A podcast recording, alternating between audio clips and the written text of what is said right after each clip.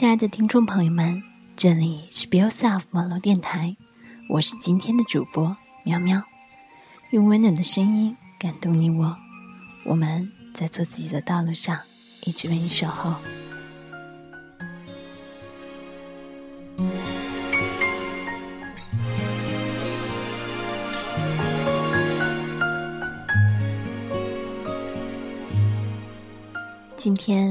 带给大家的是来自于一心的，可惜不是我。一，我爱他呀，已经十三年了，加上认识的时间，差不多有二十年。一个初春清风凉薄的午后，叶子姑娘这样跟我说。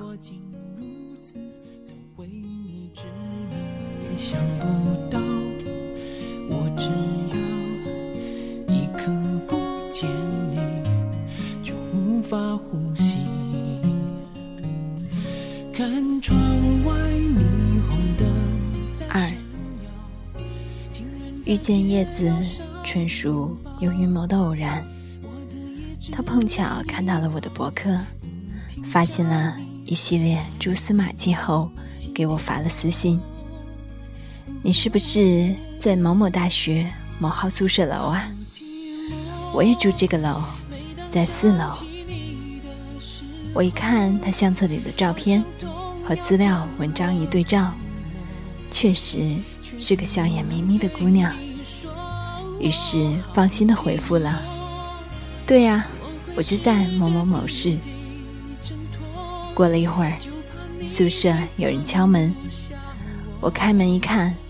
果然是他，两相对视就乐了，从此经常楼上楼下串门。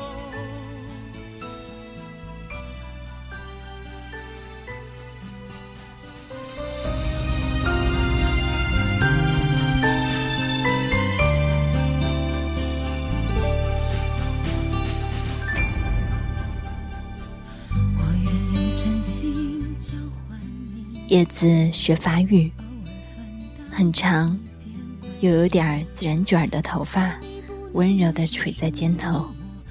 虽然他坐着的时候简直和布娃娃一样乖巧，但跟我说起话来，偶尔也会滔滔不绝。认识叶子之后，顺带着认识了他的舍友，一个心直口快的姑娘，很干脆的问我。你们班男生多，有没有适合叶子的？另一姑娘回了句：“你可别给他介绍。以前有个男生天天在楼下等他，相婆模样还挺不错的，都没能入咱叶子法眼。连我都怀疑他是不是取向有问题。”叶子一巴掌打过去，闹作一团。很久之后的某一天，叶子突然问我：“你知道我为什么看了你的博客后想认识现实中的你吗？”我当然不知道。叶子说：“因为他看到了我写的一段话。”我早已不记得是在什么情况下写的那段话了，甚至那篇文章我也不知道什么时候删掉了。但叶子很笃定地说：“那段话是多少人朝三暮四，多少人假意奉承，多少人以爱之名做尽错事。只有我知道，你那些外人看起来近乎盲目和可笑的坚持有多珍贵。”然后叶子给我讲了。他的故事。要让你自由，就该学着放手。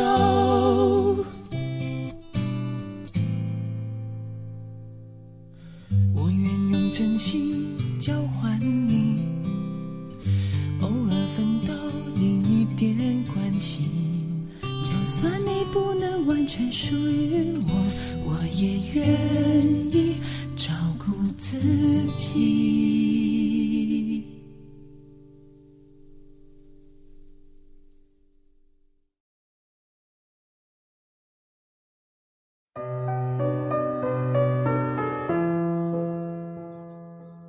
三，叶子认识他的时候才上小学。从大学的附属小学一路读到附属高中，所以他俩一直是同学。但很不巧，都是隔壁班的同学。故事的开始是在初一那年，叶子失去了父亲，班里都知道了这件事儿。叶子好强，在同学面前从来都伪装的。一切如常，甚至还会说自己说些笑话，打破班里好像是为了刻意照顾他的情绪的缄默。有一天开运动会，叶子回教室取运动服，呆呆的坐在座位上，突然在空无一人的教室哭了起来。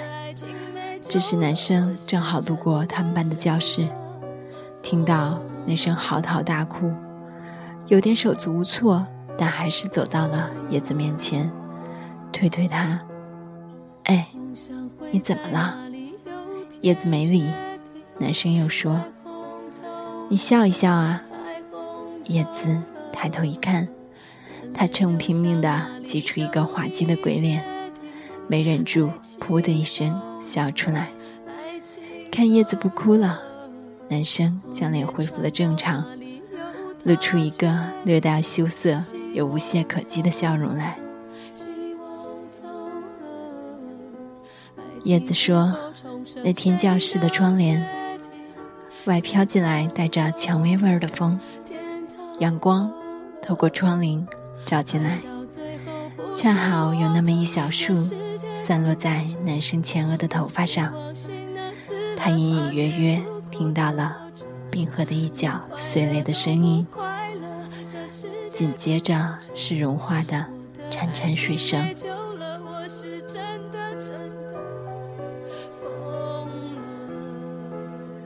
午夜之前上映，我们一起去看。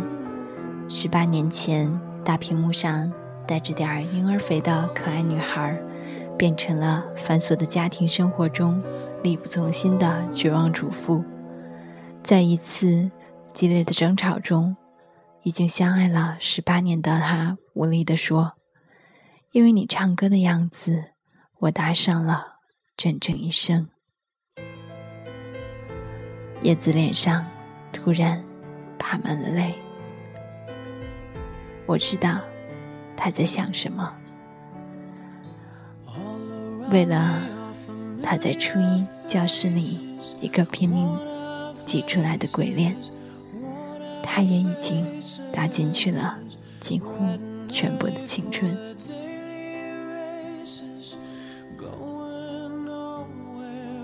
四，再后来，他们并没有顺理成章的变成好朋友或恋人。仍然不过是点头之交而已，但叶子从此开始了旷日持久的暗恋。他偷偷地调查清楚了他的成绩、特长、兴趣爱好，他家住哪儿，上学放学的时间，乘坐的公交车是哪路。他费尽心思制造和他放学路上的偶遇，或者干脆什么都不做。只是跟在他身后，看着他的背影一节一节地融入夕阳里。他课间休息时，一眼不眨地望着教室门口，只为等他路过的那几秒钟。他为了他一个温和的笑意而高兴半天，又为了他个别的女生。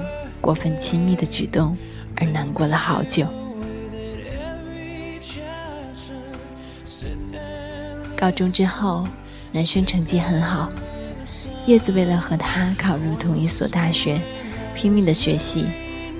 他每次最开心的事儿，大概就是走到走廊里那张长长的成绩单前，发现他们名字之间的距离又缩短了一些。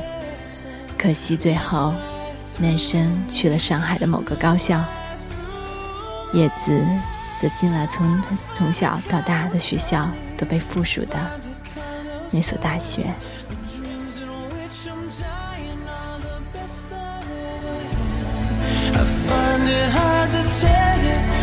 find it hard to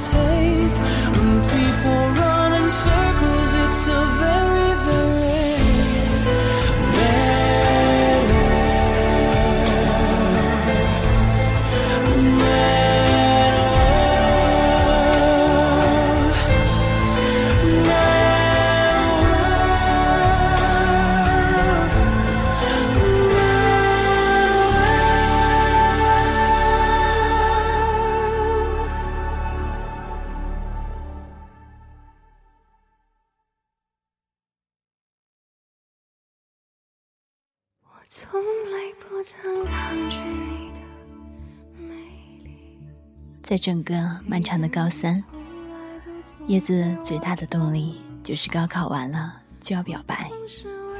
可高考完之后，叶子因为被怕拒被拒绝，一直犹豫到了上大一，才忐忑不安地打听到了他的手机号，然后频繁地联系起来。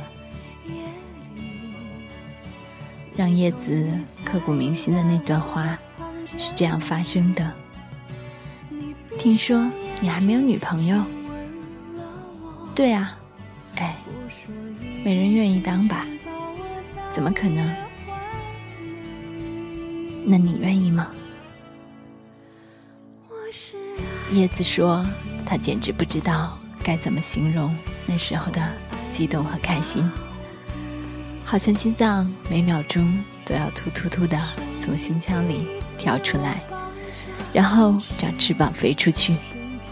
难怪别人会说，最幸福的事情，莫过于你暗恋的人恰好也在暗恋你。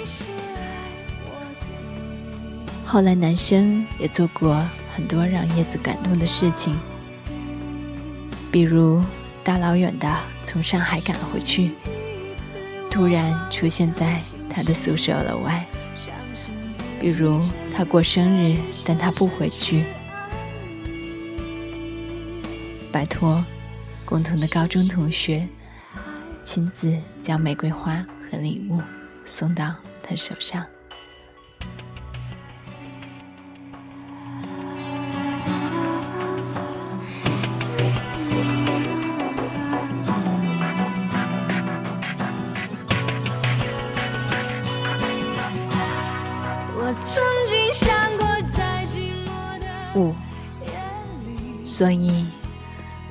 叶子做梦都没想到，他不过半年之后便移情别恋。对方是男生的同班同学，近水楼台先得月，何况那个女生也是又热情又主动。男生吞吞吐吐的和叶子打电话，说他不知道该做如何选择。叶子问清之后没挽留，很干脆的说：“我退出，你们好了吧？”男生痛哭流涕，一直说对不起。叶子挂了电话，一个人在学校湖边的椅子上坐了一天，无数次生出了想跳下去的念头。直到深夜，学校门禁前，舍友把他带回宿舍。可自那之后，叶子又爱了他六年。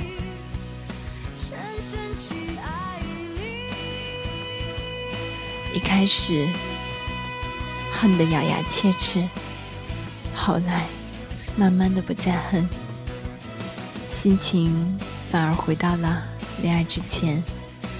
他也并不打扰他的生活，只是远远的默默地看着。有一次，男生生病住院，叶子听说之后，买了五座火车票，连夜赶过去。走到医院门外，才豁然清醒，觉得不妥，把买的东西交给他朋友，还叮嘱了句：“别说是我买的。”然后又是一夜的火车，赶回学校。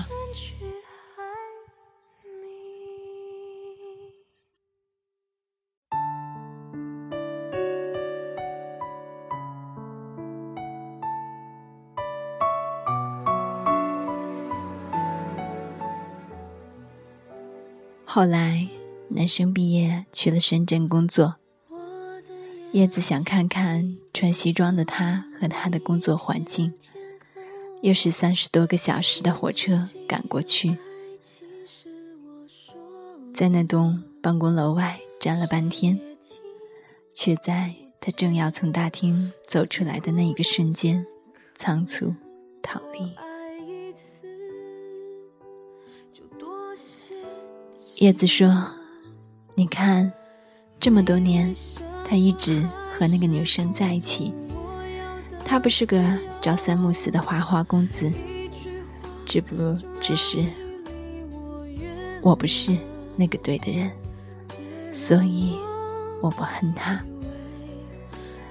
叶子说：“我知道你想怎么劝我，不要在一棵树上吊死，他不值得。”你还有着大好的青春年华呢，我也经常用这样的话来劝自己。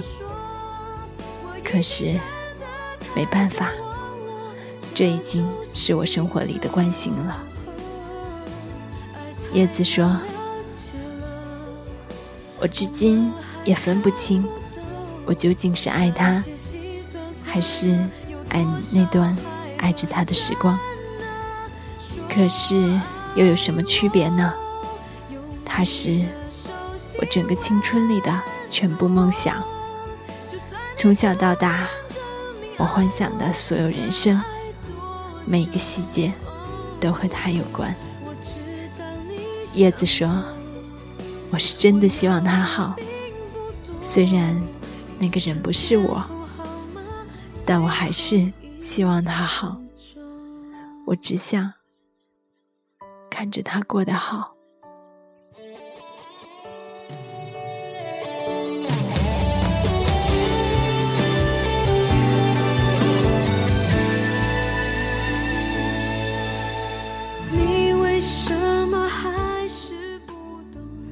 在安徒生所有的童话里，我最喜欢的是皆大欢喜的白雪皇后。叶子最喜欢，我觉得。过于悲伤的海的女儿，虽然那个曾经一心二用的男生，根本无法与童话的王子相比，可叶子这些年的心境，想必和人鱼公主化作泡沫时一样。他们心里都在想：可惜不是我，可惜不是我。陪你走过所有未知的坎坷，便利你心情的转转与周折，一起将悲欢离合看尽，在岁月尽头，将你的白发抚在掌心。可惜不是我，能把所有青春里的光亮、容颜和之后平静又漫长的一生交给你。幸福也罢，平淡。也罢，一切都任你再度。可惜，不是我被赋予爱你的殊荣。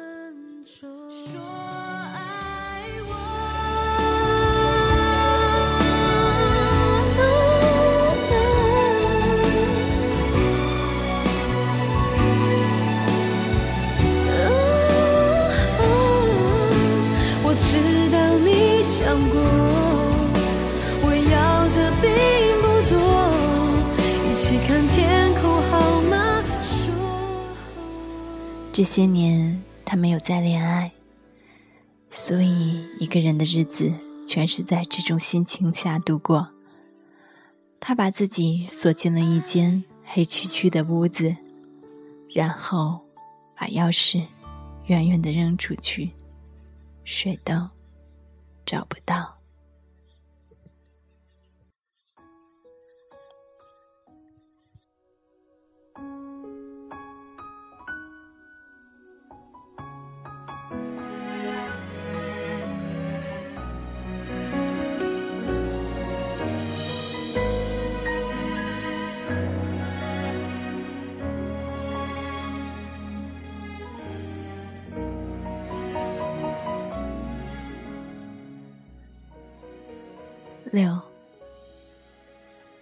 后来又过了一个夏天，叶子毕业要去法国工作了。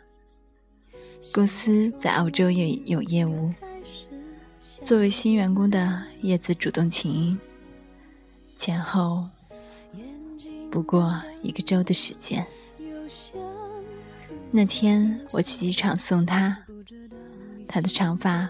和初见时一样，安稳地垂在温柔的肩头，笑着和朋友、同事告别。这两年，好像有什么东西变了，好像有什么都没有变，除了他的笑容，又寂寞了一点。他已经很久没在。和我说起男生的事情，我还以为他真的过来了。搁机场里最后的一个拥抱，他的声音绕过头发转过来。他要结婚了，我走啦。我愣了两秒。还没来得及回话，他就松开了我，转身离开。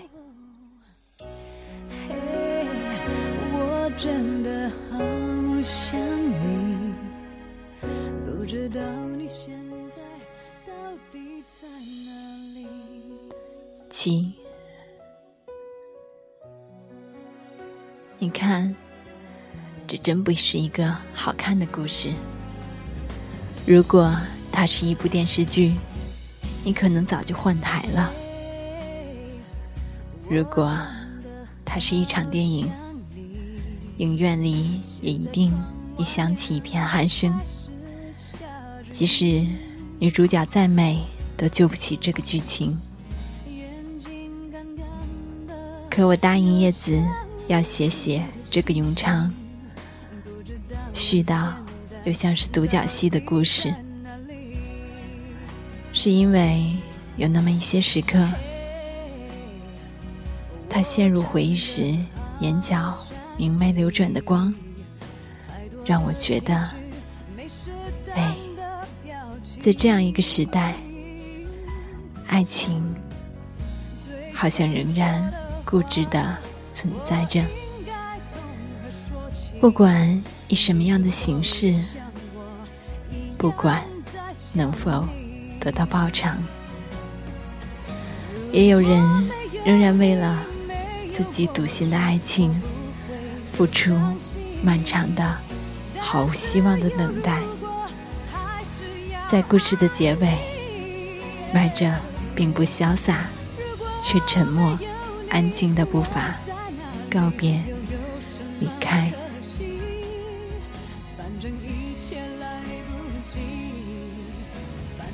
拜伦有句诗：“假若他日相逢，我将何以贺你？以眼泪，以沉默。”微微，叶子姑娘，我多想以释怀，以遗忘，或者。真正的笑脸啊！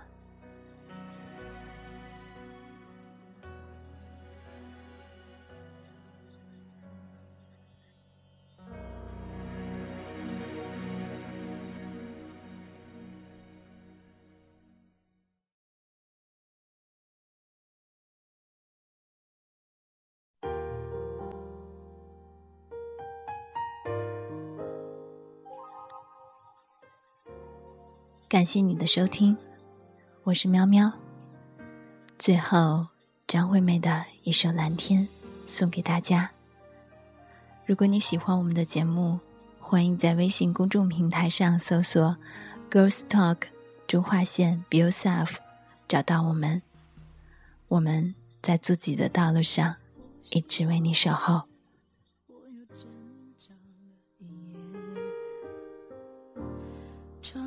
透进几丝光线，空荡的房间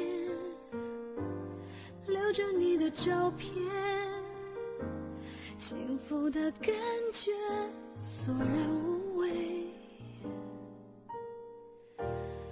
无心唱歌，却又不断倾斜。所有的事给明天。感情的善变，挖空心思遮掩。谁能用真心说抱歉？我陷在爱里面，渐渐疲惫的脸，仿佛是退不出又走不进你的世界。我陷在爱里面，是谁停住时间，越过了重重的心墙，有一整片蓝天。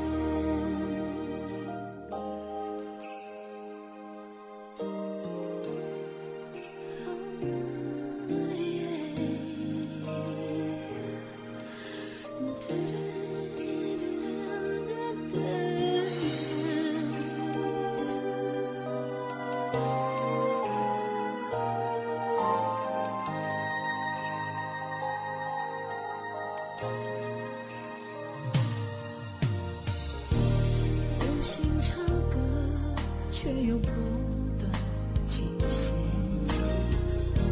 所有的事留给明天。感情的善变，挖空心思遮掩。谁能用真心说抱